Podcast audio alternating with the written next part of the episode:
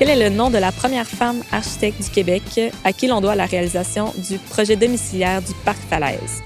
Pauline Roy-Rouillard, Margaret de Lille ou Marie de l'Incarnation?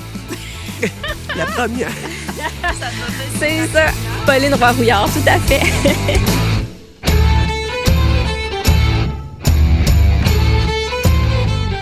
Je me souviens d'avoir dit ça à un moment. Mes amis me disent à Parc-Falaise, toutes les maisons sont pareilles. Puis maman disait, quelle importance est-ce que ça a si ça permet à des gens de toutes les classes sociales de vivre ensemble? Ici René Routema, un gars de Sainte-Foy. Je suis né au Rwanda en 1979 et je suis ici depuis 1993, la dernière année que le Canadien de Montréal a gagné la Coupe Stanley. je suis journaliste indépendant et passionné d'histoire. Cet épisode fait le portrait de la première femme architecte du Québec, Pauline Roy-Rouillard. On lui doit le projet domiciliaire très innovateur du parc Falaise à Sillery dans les années 40. Vous avez le droit de me dire, mais c'est où le parc Falaise? Vous prenez le chemin Saint-Louis en direction de la côte Agignac. Une fois rendu, vous la descendez et c'est là, à votre droite. Il n'y a pas à se tromper, presque toutes les habitations sont blanches j'ai rencontré au Parc Falaise Lucie Rouillard, qui est une grande admiratrice du travail de sa mère, Pauline Roy-Rouillard. Vous écoutez Partout l'Histoire. Pauline Roy-Rouillard, première femme architecte du Québec elle a terminé son cours d'architecture, maman, elle a terminé première son cours d'architecture. Le, cours d'architecture était sept ans à l'époque. C'était, on faisait génie aussi, on ne faisait pas qu'architecture. Et quand elle a terminé, elle a terminé première. Et là, on lui a dit, généralement, on, recommandait aux plus forts de s'en aller vers les grandes structures, les structures d'urbanisme. Et, elle, on lui a dit, bah, vous, vous êtes une femme, vous allez aller dans les petites résidences pour euh, les familles. Alors, elle arrive ici, elle pratique ici. Euh, dans quel bureau elle a commencé à pratiquer euh, son métier d'architecture? Moi, les, les souvenirs que j'ai, c'est qu'elle pratiquait avec Pierre Rinfret, qui, lui, est l'architecte du Colisée de Québec. Puis c'est là qu'elle a eu le contrat avec Eugène Chalifour, qui lui a demandé de s'associer à lui pour développer le parc Falaise. Alors, Madame Rouillard, c'était qui, Monsieur Chalifour? C'est un entrepreneur, un gros entrepreneur à Québec à l'époque. Euh, ouais. Donc, lui avait euh, identifier les terrains. Il voulait un projet familial. C'est pour ça qu'il est allé chercher Maman.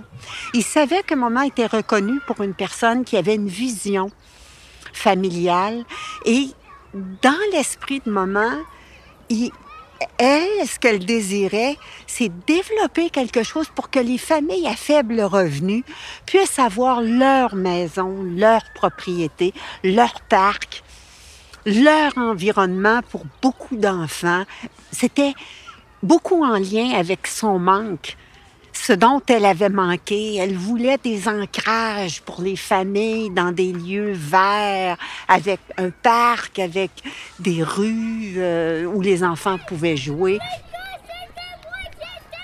Et c'est ça qui l'a amené à, à développer Parc Falaise avec, avec, je dis toujours avec M. Chalifour parce qu'elle elle aimait beaucoup M. Chalifour et elle disait toujours que sans lui, ce projet-là n'aurait pas pu se réaliser. Alors, euh, M. Chalifour était aussi féministe. à l'époque. Nous devons être féministes, c'est bien.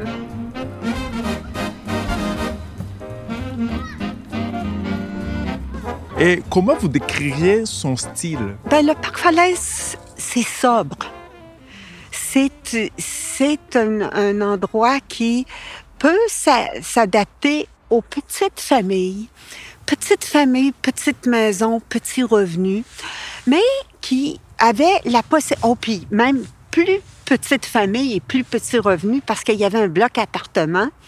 Euh, il y avait tout ce grand développement-là, au fond, là-bas, euh, bloc appartement qui était assez innovateur aussi parce que d'abord, il y avait des stationnements intérieurs, ce qu'on voyait à peu près pas à l'époque.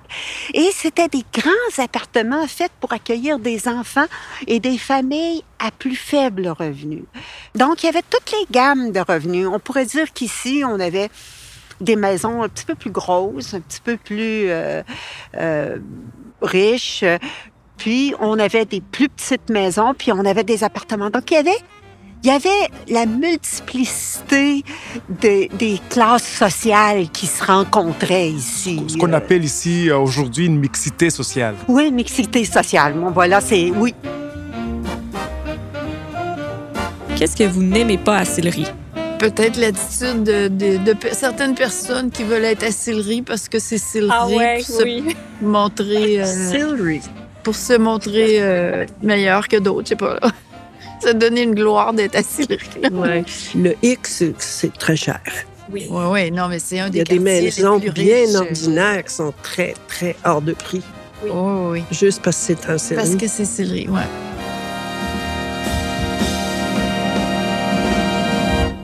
Luc Nopen est un historien spécialiste de l'architecture. L'entrevue s'est déroulée dans son jardin très fréquenté par les oiseaux. Quand vous regardez les, promotions, les brochures promotionnelles de, de Chalifour, ils vendaient ça, lui. Ils vendaient des maisons avec des terrains de jeu puis des patinoires. Ici, votre constructeur, Eugène Chalifour. Votre rêve maintenant une réalité. Il y a une maison pour vous au Parc Falaise, à Sillery. C'est à partir de là que ça a comme tordu le bras un peu à la ville de Sillery pour s'organiser. Donc, c'est vraiment un projet innovant de point de vue communautaire. Donc, avec des petites maisons qui étaient sans prétention, mais qui étaient quand même pour une classe moyenne déjà plus, tu sais, des petites maisons qui se vendaient 8 9 000 dollars. Quand le parc a ouvert en 48, c'était avec les premières lois sur l'habitation. Donc, c'était euh, les, les, premiers balbutiements de la Société canadienne d'hypothèque et de logement. Et donc, les gens pouvaient acheter leur maison euh, avec un prêt garanti par la SCHL. Et donc, ils pouvaient avoir une petite maison comme ça pour euh, je sais pas moi, 42 dollars par mois. Est-ce que le parc Falaise était vraiment ouvert à toutes les classes sociales? Je vais laisser la parole à une experte, Katia Tremblay. Elle a rédigé son mémoire sur les pionnières de l'architecture au Québec. C'est ça qui voulait aussi attirer des nouvelles familles, des jeunes familles, mais il y avait beaucoup des gens qui avaient déjà eu des résidences. Ça faisait en sorte qu'il euh, y avait soit plus de moyens un petit peu, puis c'est ça qui fait qu'il y a quand même des, résidences assez cossues, même si on est dans le bungalow de banlieue. Les gens qui se sont sentis comme euh, interpellés par cette nouvelle euh, façon de vivre, c'était des gens qui étaient déjà en moyen. Puis le parc Falaise et le parc Thornhill, sur lequel elle a travaillé, elle, après, témoignent de ça. C'était quand même des, clients privilégiés qu'elle avait. L'intérieur, c'était euh, toujours des maisons avec plusieurs chambres à coucher. Maman souhaitait des familles nombreuses, souhaitait donner la chance. Alors donc, chez nous, par exemple, on habitait à Parc-Falaise, c'était une petite maison, mais il y avait quand même trois chambres à coucher, très spacieuses, avec une grande cuisine. C'était des miracles qu'elle faisait pour accommoder, pour euh, toujours que les maisons soient le plus familiales possible. Vous dites ça et ça m'interpelle parce que j'ai vu aussi que votre mère, pionnière, qui travaillait beaucoup, avait commencé à travailler à temps partiel pour s'occuper de vous. Oui. Ah, elle était, euh, elle était toujours là. C'était, euh, elle, elle travaillait, elle travaillait souvent le soir, mais quand elle faisait sa journée, souvent elle revenait, elle était là quand on arrivait de l'école, elle nous faisait notre souper. Puis le soir, on allait patiner ou on allait en ski.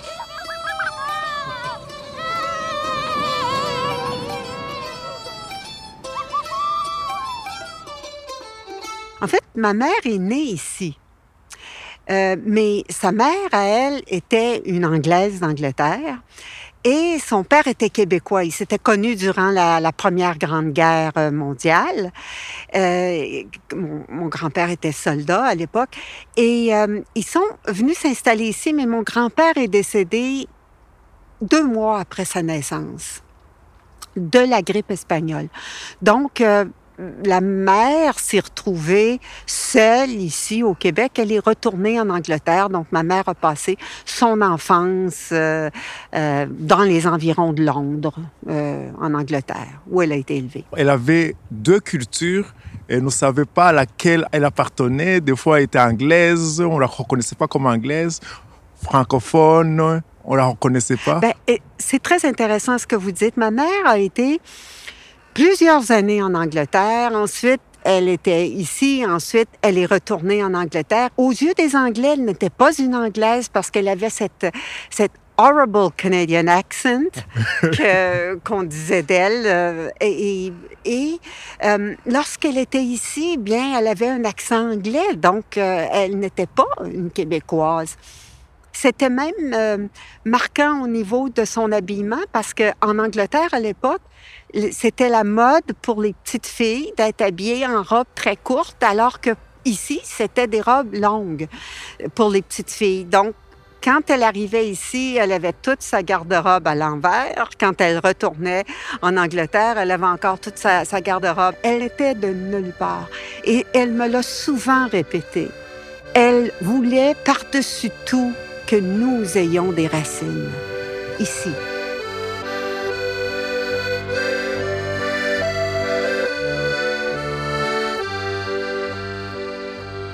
Ma mère a fait énormément d'efforts pour que nous soyons des Québécois. Elle a fait ça parce que pour elle, ça n'avait pas d'importance d'où tu venais. Ce qui était important, c'est que tu aies des racines, c'est que tu saches à quel peuple tu appartenais. Et donc, euh, quand elle est revenue ici, quand elle s'est établie, elle a connu mon père, elle qui était un Québécois, elle s'est mariée avec mon père, et elle nous a élevés en français. Donc, le français est notre première langue, l'anglais est, la seconde, si on veut. Mais elle avait compris, maman, que euh, on- on avait besoin d'un enclave, on avait besoin d'une sécurité culturelle, émotive. Et, et c'était ce qu'elle essayait de nous donner.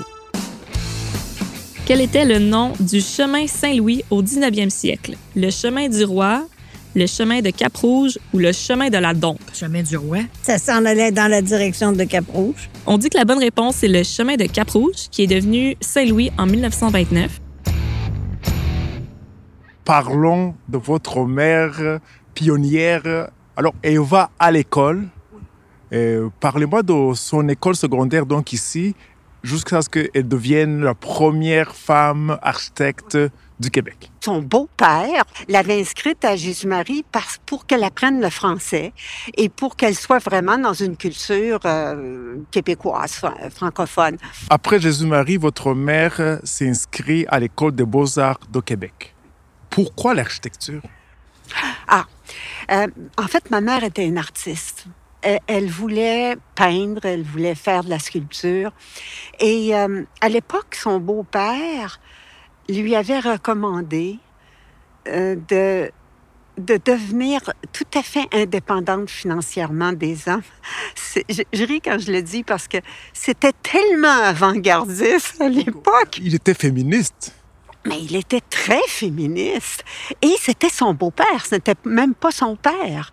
Puis il lui avait dit, Pauline, écoute, moi, je suis prêt à te financer tes études aux beaux-arts, mais il faut que tu trouves une autre façon de, de devenir indépendante financièrement dans ta vie.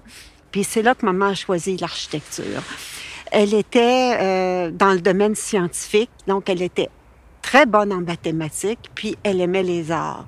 Donc Brillante. c'était, oui, c'était une personne euh, assez, euh, assez brillante, oui.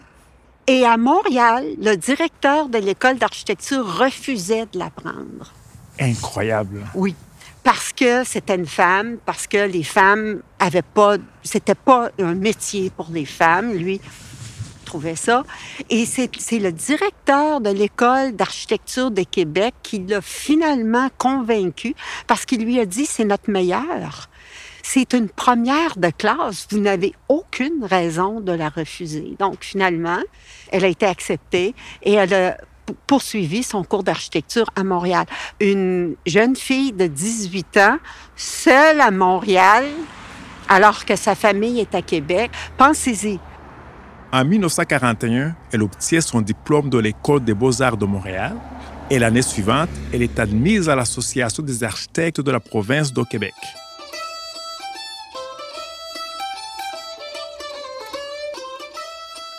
Voici Pierre Sans-Façon, un ancien résident du Parc Falaise. Il y avait une vie sociale absolument extraordinaire. Puis il y avait des gens, mettons que la moitié de la population était francophone, puis la moitié de l'autre population était anglophone. Puis, nous autres, on était habitués. Des fois, on parlait anglais, euh, puis en français, puis les, Anglais nous parlaient français, puis c'était un mélange constant. Nous autres, on, on avait des petits amis qui étaient an- anglophones. Forcément, on était tout seuls. On était dans un, un environnement comme ça. Revenons à la professeure Katia Tremblay. Selon elle, Pauline Rouillard était déçue par les changements apportés aux habitations du Parc Falaise. Quand on, on y est allé ensemble, ça, ça veut dire que c'est en, mettons, en 1991, là, à peu près. Là. Euh, déjà, elle trouvait que c'était dommage parce qu'il commençait à perdre un peu d'unicité, là, parce que les gens commençaient à faire des recouvrements un peu différents. Puis il n'y avait pas encore de, je ne sais pas comment c'est aujourd'hui, mais il n'y avait pas encore de, règles pour préserver l'esprit euh, initial du projet. euh, qui est quand même unique en soi, parce que ça court pas les rues, les cités-jardins. Puis elle trouvait ça dommage.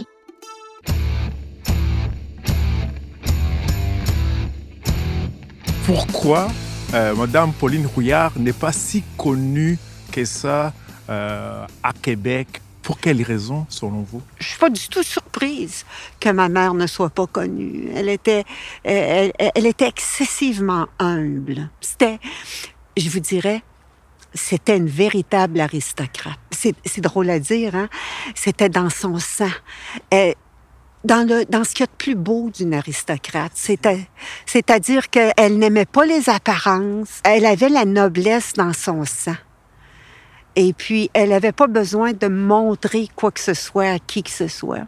Donc, elle était seule, comme elle avait toujours été. Vous me dites qu'elle était humble, mais son architecture aussi est humble. Oui, oui, ça la reflétait beaucoup.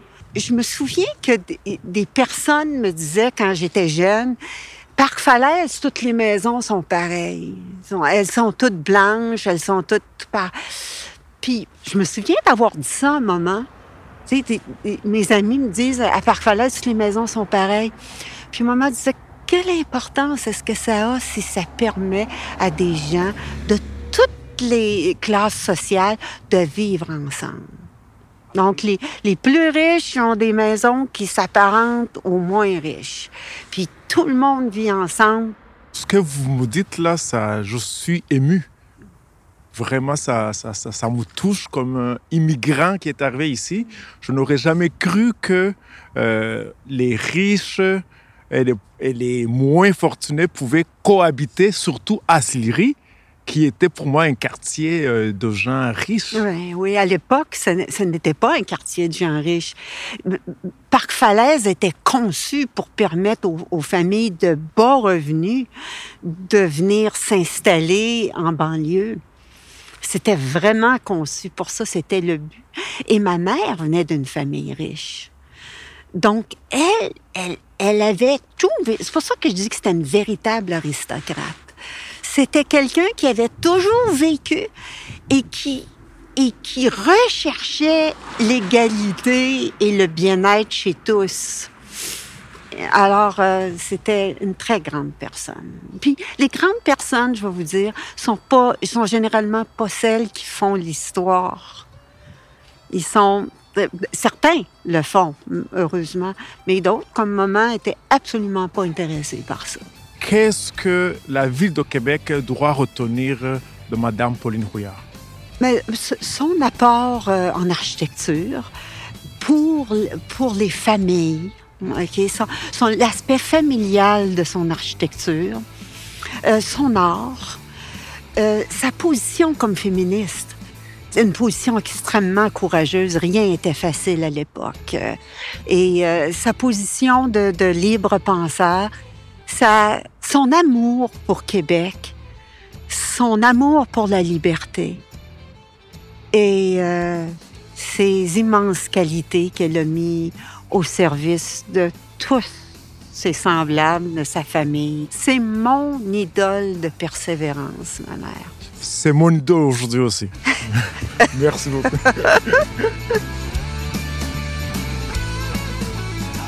Vous venez d'entendre un des cinq balados sur Sillery de la série Partout l'histoire.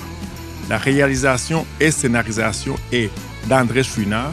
L'animateur, c'est moi, Irénée Routeman.